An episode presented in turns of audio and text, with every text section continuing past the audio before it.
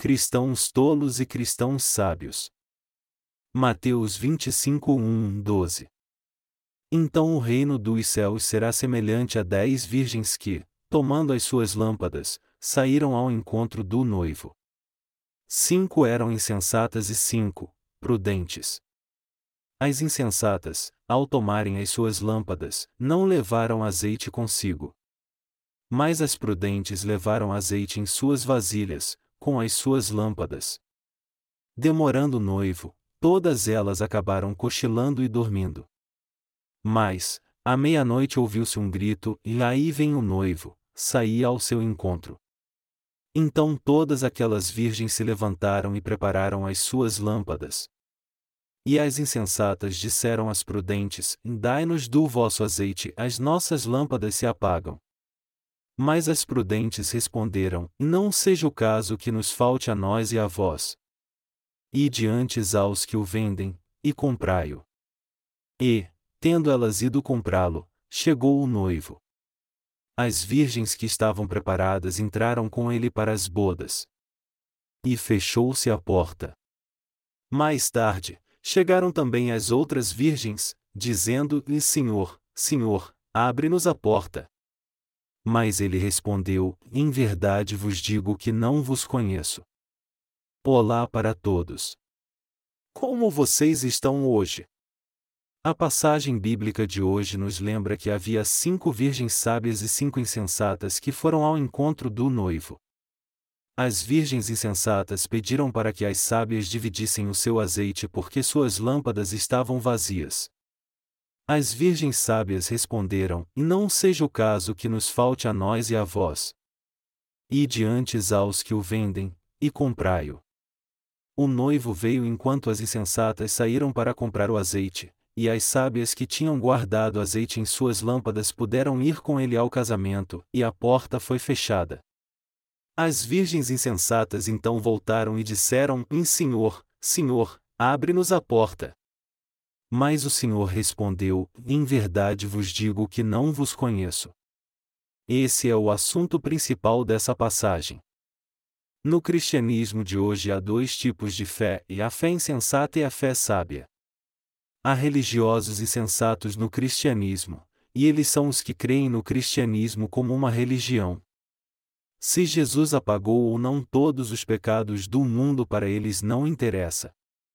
Ao contrário, eles são guiados por onde sua paixão os levar. É difícil lidar com essas pessoas que só se sentam lá e nos menosprezam. Aqui nessa história as virgens insensatas estavam fazendo o seu melhor, mas o Senhor, que é mesmo noivo, já tinha voltado. Mas mesmo assim, elas ainda estavam fazendo uma confusão para comprar o azeite. Entre muitos cristãos hoje em dia, há aqueles que vão de uma oração a outra, de uma conferência bíblica a outra, e a cada encontro de avivamento como borboletas espirituais, porque desejam estar cheios de paixão religiosa. Quando vão a um encontro de avivamento, se jogam no chão, aplaudem, criam todo tipo de agito, levantam sua cabeça para que todos no encontro possam orar com eles com imposição de mãos. Essas pessoas tomam até atitudes extremas como ir para cavernas escuras, ajoelhar nas pedras e orar bem alto a Deus. As dez virgens da passagem bíblica de hoje mostra as pessoas que estão no cristianismo e que só creem em Jesus de aparência. Quem essas virgens estavam esperando? Todas estavam esperando por Jesus, o noivo. Elas tinham que preparar algo enquanto esperavam o seu noivo elas tinham que preparar azeite para pôr nas lâmpadas. Se você colocar azeite na lâmpada sem deixar derramar e conseguir acendê-la, o pavio dentro do azeite irá queimar criando a luz. Como o pavio absorve o azeite, a chama do pavio irá queimar o azeite. Assim é certo que a chama não apagará, e a lâmpada dará sua luz. Mas se você acender o pavio de uma lâmpada que não azeite, a chama só acenderá rapidamente logo se apagará. Os cristãos que creem e seguem a Jesus como uma tradição ou uma religião são assim. É porque eles não têm o Espírito Santo em seu coração e por isso precisam trocar o pavio frequentemente. E isso é verdade principalmente para os religiosos fanáticos que creem no cristianismo como uma religião queimando vários pavios todos os dias. Quando todo o pavio está todo queimado, eles o levantam e o queimam novamente uma, duas, três, quatro, cinco vezes e assim vai sem parar. Por exemplo, se o pavio tem 20 centímetros e o queimamos um centímetro por dia, nós podemos acendê-lo por 20 dias. Assim precisaremos substituir o pavio queimado por um novo pavio. Então você poderá acendê-lo por mais 20 dias e assim por diante. Eles terão que trocar o pavio regularmente porque fazendo isso eles o queimarão pelo menos sete vezes na semana. Isso inclui os cultos de oração da manhã, os cultos da noite, os cultos do meio da semana, os cultos de sexta-feira à noite, os cultos de domingo de manhã e até o da noite. Eles vão ter que viver trocando o pavio por várias vezes. As pessoas que creem no cristianismo como uma religião vão à igreja regularmente, elas também vão para as orações quando estão entediadas e para os cultos de oração uma vez no mês ou uma vez a cada três meses. Se elas não forem a esses cultos, elas insistem que precisam ir aos encontros de avivamento ou a algum outro evento religioso. Do contrário, elas ficam irritadas e frustradas se não puderem fazer essas coisas, tudo porque seus pavios queimaram e a chama não acende mais. Elas têm que queimá-lo a todo momento porque sua paixão já passou, a emoção desapareceu, e os sentimentos estimuladores também morreram. Elas têm que continuar procurando novos pavios para queimarem suas lâmpadas de novo. Por isso é que elas vão a esses cultos cheios de emocionalismo, se enchem de novos pavios para queimar, voltam para suas respectivas igrejas e o queimam novamente durante os cultos e orações, dizendo: E Senhor, eu creio em Ti. Esse tipo de cristão vive somente pela alegria momentânea de queimar esses pavios. Esses são os que procuram somente a satisfação de suas emoções ao invés da palavra de Deus, e por causa dessa triste situação eles encontrarão em breve um impostor religioso. Esse impostor será como um ladrão, ou um trapaceiro, ou um vigarista e por causa dele perderão tudo o que têm. Os que são cheios de paixão religiosa serão proibidos de entrar no reino do Senhor. Essas virgens insensatas da passagem bíblica de hoje são assim. Nesse texto nós vemos que Jesus o noivo finalmente chegou, mas elas pediram para as virgens sábias dividirem o seu azeite porque o azeite de suas lâmpadas acabou. É possível tirar o Espírito Santo que está nos verdadeiros nascidos de novo e dá-lo para outra pessoa como se fosse biscoitos? Isso não é possível. Por isso é que as virgens insensatas foram comprar azeite mesmo no dia em que o noivo iria chegar. As pessoas que creem em Jesus hoje estão em busca de emoção até mesmo quando chegar o dia da volta do Senhor. Isso é o que o Senhor está dizendo a todos. Se formos a igreja, nossa prioridade é receber a remissão de pecados e receber a bênção de nascer de novo através do Evangelho da Água e do Espírito. Então, depois de receber essa tremenda salvação, haverá azeite em nosso coração ou não? Sim, haverá. Na Bíblia, a palavra azeite representa o Espírito Santo. Azeite é o Espírito Santo que mora dentro de alguém que recebeu a remissão de pecados. O Espírito Santo habita naturalmente dentro de alguém que recebeu a remissão de pecados, mas os tolos continuam trocando pavio todos os dias porque eles não têm azeite mesmo indo à igreja por anos. A passagem bíblica de hoje mostra que aqueles que têm somente uma paixão religiosa serão proibidos de entrar no reino de Deus quando o Senhor voltar. Os que creem em Jesus precisam entender sua posição e se tornarem uma virgem sábia para Deus. As virgens insensatas não receberam a remissão de pecados e elas não têm a certeza da sua salvação. O Espírito Santo não pode entrar em seu coração porque está cheio de pecado ali, e o Senhor os lançará fora no último dia, declarando: Eu não vos conheço. Por isso é que essas pessoas precisam preparar o azeite com urgência antes que esse dia chegue. Elas precisam se preparar para isso o mais rápido possível ou agora mesmo quando ouvirem esse Evangelho. Quem sabe que o Senhor voltará e não se preparar para a sua vinda, passará vergonha por causa disso. Eu tenho que ser honesto e dizer que viver nesse mundo hoje em dia não é algo tão agradável mesmo se você já recebeu a remissão de pecados. Há momentos em que viver pode ser muito cansativo, difícil, chato e aborrecido. Mas apesar desses sentimentos, no versículo 10 nós lemos que os sábios já prepararam o seu azeite. Isso significa que eles já prepararam seu azeite de antemão.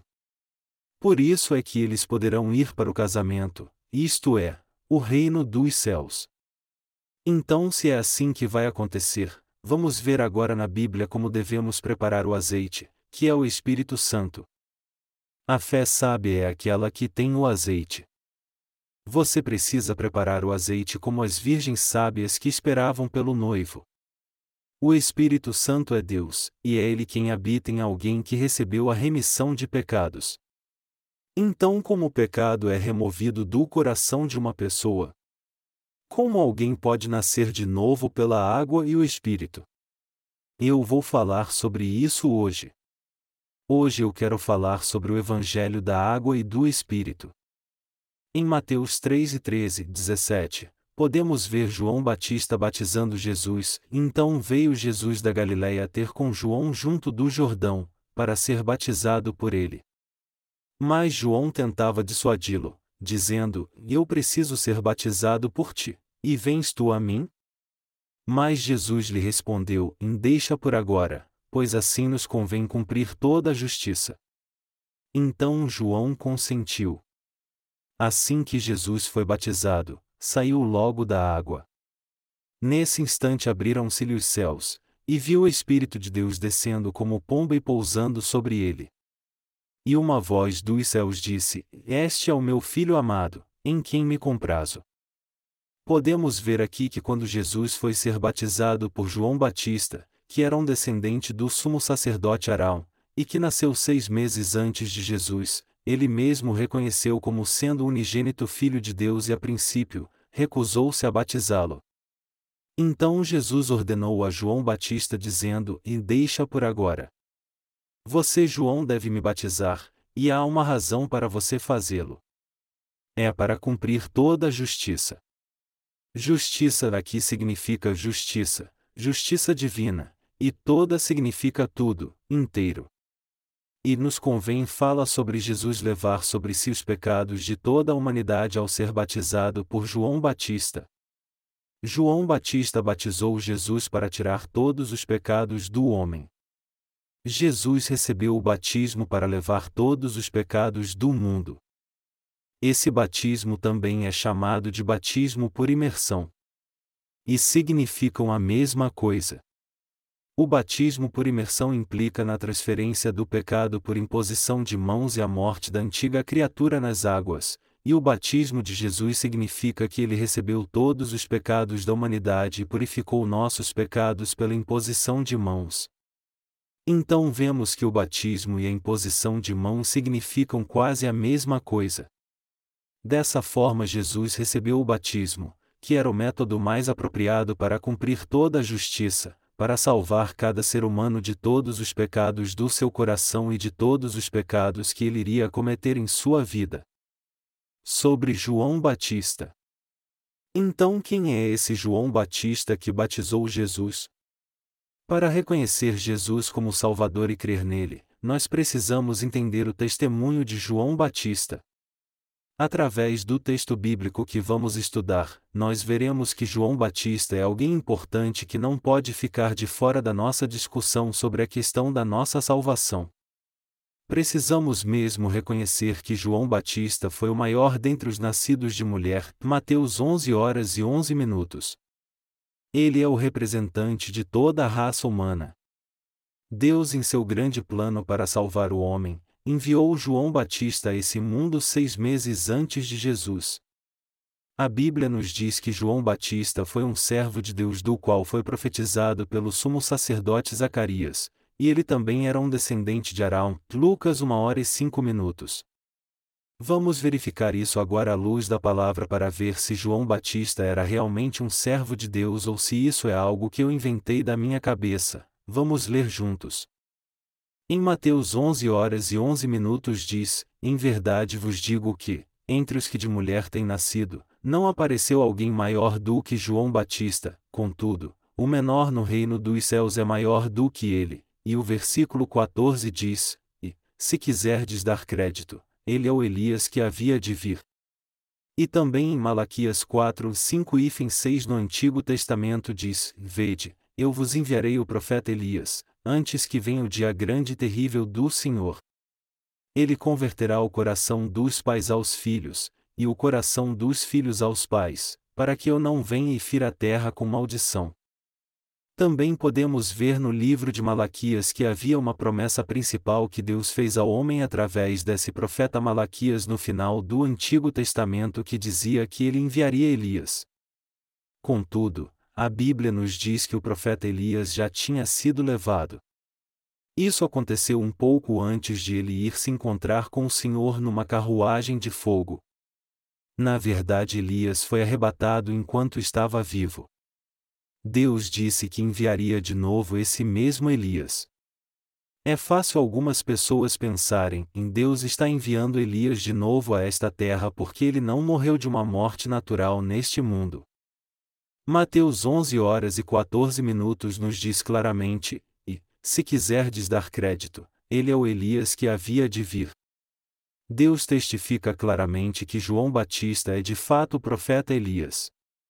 E o Evangelho de Mateus capítulo 11 versículo 11 também declara: Em verdade vos digo que, entre os que de mulher têm nascido, não apareceu alguém maior do que João Batista, contudo, o menor no reino dos céus é maior do que ele. Além disso, nos versículos 12 e 13 nós lemos: Desde os dias de João Batista até agora, faz-se violência ao reino dos céus, e pela força apoderam-se dele pois todos os profetas e a lei profetizaram até João.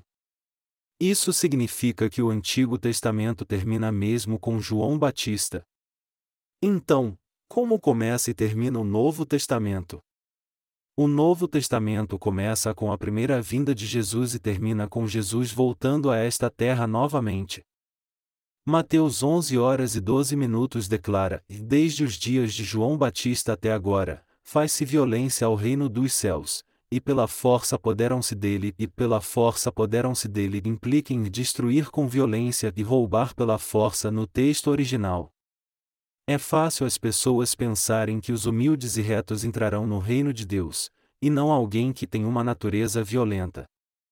Mas o que precisamos ter em mente é que a Bíblia não é igual ao nosso modo de pensar. Aqui, por exemplo, o significado das Escrituras é muito claro, e não há nada de errado com ele. Então, se esse é o caso, não podemos evitar de fazer a seguinte pergunta: o que João Batista fez de tão importante que nos permite entrar pela fé no reino de Deus daquele dia em diante? É muito importante você entender isso completamente, pois significa que se alguém crer firmemente no que João Batista fez nessa terra e no que Jesus fez, ele receberá a remissão de pecados pela fé e entrará no reino dos céus. Contudo, devemos saber que os que creem em Jesus como uma religião serão proibidos de entrar no reino dos céus. Os que estão embriagados de religião não poderão entrar no reino dos céus. Tudo o que importa para eles é alimentar suas emoções, e tentar fazer essas coisas satisfazendo seus próprios pensamentos e sentimentos. Eles creem em Jesus simplesmente como uma religião, como o confucionismo ou o budismo. Então eles só estão fingindo ser humildes e justos, e além disso, continuam fazendo suas usuais orações de arrependimento, retiros de oração no monte, dizimando e fazendo serviços voluntários. Eles se recusam a aceitar que João Batista agiu conforme as Escrituras, vindo no caminho da justiça e inclusive até a obra que Jesus fez. Por causa desses atos teimosos e desobedientes, eles serão lançados fora da vontade de Deus por viverem para si mesmos. Mateus 21 horas e 32 minutos, Lucas 7 horas e 30 minutos. Eles estão convencidos e satisfeitos com a própria justiça como se bebessem de uma bebida chamada emoção, igual às pessoas que estão intoxicadas com álcool. Eu poderia falar muito mais sobre isso detalhadamente. Mas o tempo é curto e o que eu estou dizendo é que uma pessoa religiosa não aceita o que João Batista fez ao vir no caminho da justiça. João Batista participou da obra da salvação cumprindo toda a justiça ao batizar Jesus, pois fazendo isso ele transferiu todos os pecados do homem para ele. A palavra justus mencionada aqui significa a justiça de Deus. Há dois tipos de justiça. Uma delas é a justiça humana, e ela implica em viver de maneira reta e bondosa, protegendo e cuidando de outras pessoas. A outra é a justiça de Deus. Quando todos nesse mundo pecaram por desobedecerem seus mandamentos, foi através da bondade e benevolência de Deus que toda a humanidade foi salva, ao fazê-los sem pecado através de seu próprio Filho que levou todos os pecados do mundo. A justiça de Deus é a verdadeira justiça. Se João Batista não tivesse completado a obra de transferir todos os pecados do homem para Jesus ao batizá-lo, nós nunca poderíamos ter nos tornado sem pecado. Se isso tivesse acontecido, significa que ainda teríamos pecado em nosso coração, não importa o quanto nos esforçássemos para crer em Jesus. Por isso é tão importante nós sabermos que Jesus recebeu o batismo que purificou todos os nossos pecados. Quando ainda temos pecado do ponto de vista de Deus, ele não somente olha essa situação e diz: todos os seus pecados foram purificados ou você é justo. Isso porque Deus é Deus, e é impossível ele mentir. Deus transferiu todos os pecados da humanidade para Jesus através do batismo de João Batista, que antes foi escolhido como representante de toda a humanidade. Todos os pecados do mundo foram perfeitamente purificados por seu batismo, e o resultado disso é que não temos mais pecado em nosso coração. O Senhor, através de seu ato justo, purificou perfeitamente todos os pecados do mundo. Após ser batizado, Jesus se tornou o Cordeiro sacrificial de Deus que levou os pecados de toda a humanidade para a cruz por causa da desobediência de um homem. Romanos 5 horas e 19 minutos. Devemos entender completamente essas palavras importantes em João 1 hora e 29 minutos. Eis o Cordeiro de Deus, que tira o pecado do mundo. Esse foi o testemunho que João Batista compartilhou com seus discípulos e com todos no mundo dois dias após ele batizar Jesus no Rio Jordão. Doze tipos de pecado. Agora eu gostaria de parar e perguntar a todos se admitem ou não diante da palavra de Deus que todos, incluindo vocês mesmos, nasceram em pecado e que são criaturas incapazes de viver sem pecar. Marcos 7 declara: pois do interior do coração dos homens saem os maus pensamentos, os adultérios, as prostituições, os homicídios, os furtos, a avareza, as maldades, o engano, a lascívia, a inveja, a blasfêmia, a soberba e a loucura. Todos estes males procedem de dentro e contaminam o homem. Marcos 7, 21, 23. Então, se lemos corretamente, vocês concordam que esses pecados estão em seu coração? Oh, estão sim. Vocês têm luxúria em seu coração? Sim. Vocês têm um coração de ladrão? Sim. Há alguém que tenha olhado os bens de outra pessoa e os tenha cobiçado? Sim. Há alguém que já enganou outra pessoa? Sim. Há alguém que tenha odiado outra pessoa e até pensado em matá-la? Sim. Você já pensou em desobedecer aos seus pais e interferir com suas vidas? Sim. Em seu coração, e esse pecado é grande, nunca houve algum pensamento de matar seus pais e filhos para ser o beneficiário do seu seguro? Sim, estou certo que houve.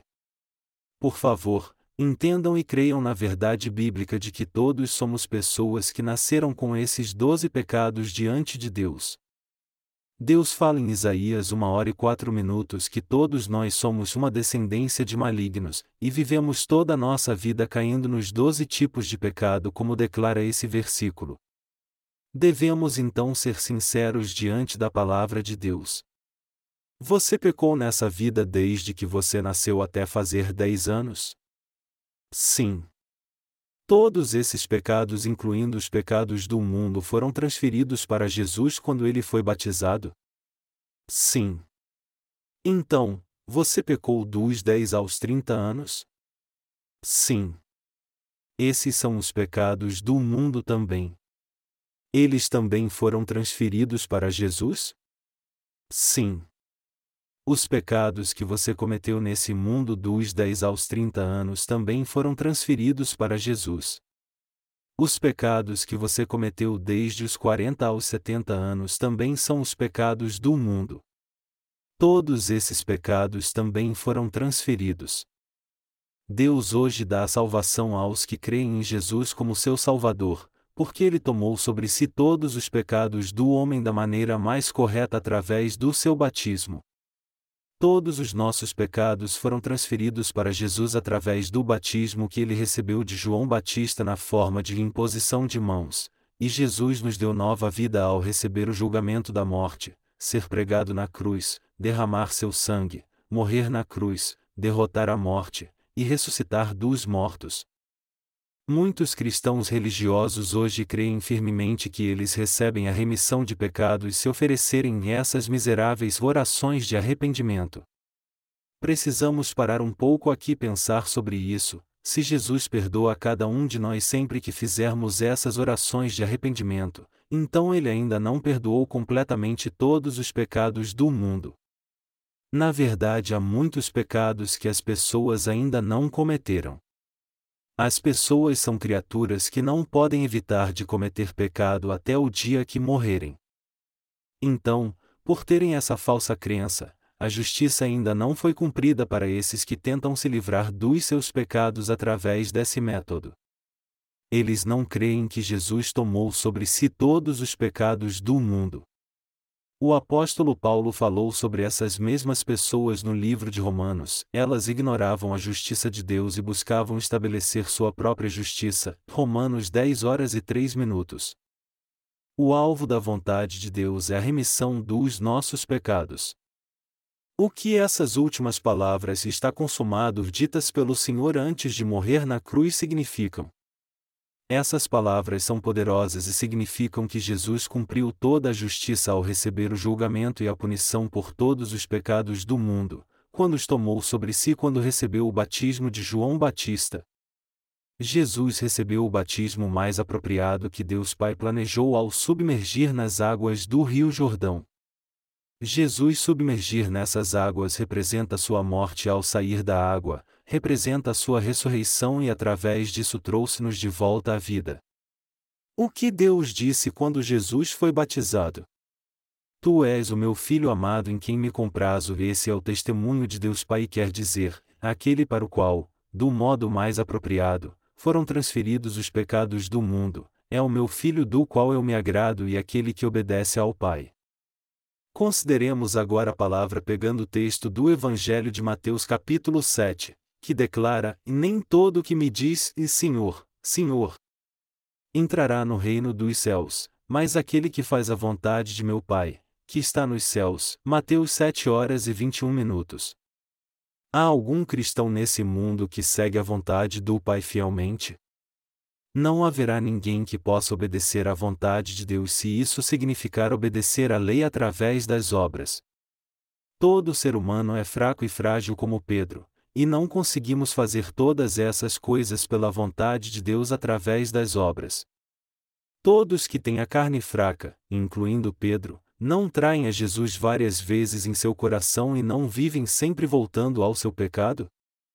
mas o mais importante é que o Senhor tomou sobre si todos esses pecados e fraquezas. Através de seu batismo, Jesus tomou sobre si todos os nossos pecados, assim como os da humanidade, que ainda continuam sendo cometidos. Por isso é que nem os doze discípulos de Jesus, incluindo o apóstolo Paulo, nunca fizeram essas orações de arrependimento por causa do seu pecado. Às vezes eles se arrependiam dos seus pecados após pensarem: isso não é a coisa certa a fazer.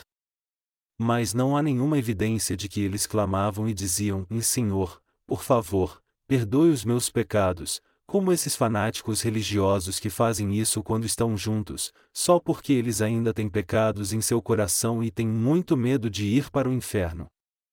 Jesus recebeu o batismo mais adequado por toda a humanidade.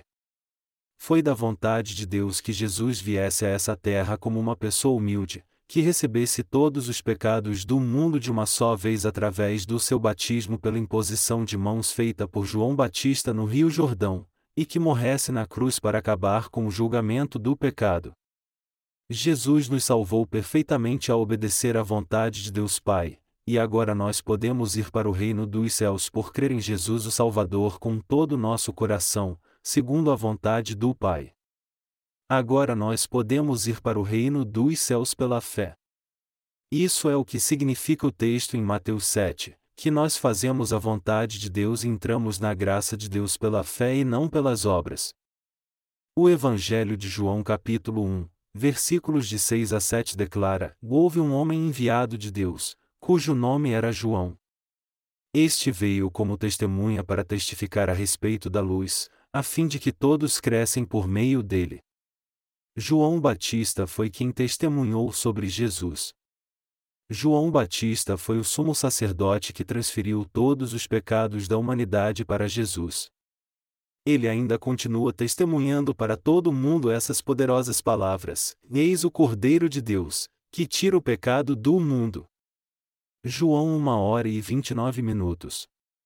Aqueles de nós que creem nisso podem encontrar Jesus Cristo através do testemunho de João Batista. Em outras palavras, nós entendemos que todos os nossos pecados foram transferidos para Jesus porque João Batista testemunhou isso para nós. Nós não poderíamos crer em Jesus como nosso perfeito Salvador se não tivéssemos o testemunho de João Batista que testemunhou sobre ele como sendo a verdadeira luz. Como resultado disso, nós agora podemos conhecer Jesus por causa do seu batismo e também pela palavra dita por João Batista. Jesus e João Batista completaram perfeitamente a obra da salvação por nós para que nunca mais sejamos considerados pecadores diante de Deus, mesmo se cometermos pecado no futuro. Pregue o Evangelho. O batismo que Jesus recebeu no início de sua vida pública foi o começo da obra da nossa salvação. Jesus disse para a mulher pega em adultério, nem eu também te condeno, João 8 horas e 11 minutos, e isso significa você não tem pecado porque eu tomei até mesmo esse pecado sobre mim. Jesus pregou o evangelho da remissão dos pecados por três anos, como o exemplo da Bíblia citado acima, ele derramou seu sangue, morreu na cruz pelo julgamento do pecado e ressuscitou no terceiro dia, subiu aos céus, e com isso completou totalmente a nossa salvação. Os que creem nesse Evangelho recebem a remissão dos pecados e se tornam pessoas de fé sábias que prepararam o azeite, que é o Espírito Santo, dentro do seu coração.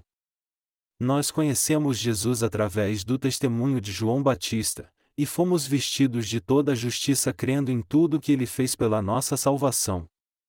Agora, como pessoas justas, como a parábola das virgens sábias que esperavam o noivo, devemos também pregar a abençoada palavra sobre nascer de novo através da água e do Espírito para todas as pessoas desse mundo pelo resto das nossas vidas com fé, e fazer a vontade de Deus Pai. O Senhor nos ordena, prega a palavra, insta tempo e fora de tempo, 2 Timóteo 4 horas e 2 minutos.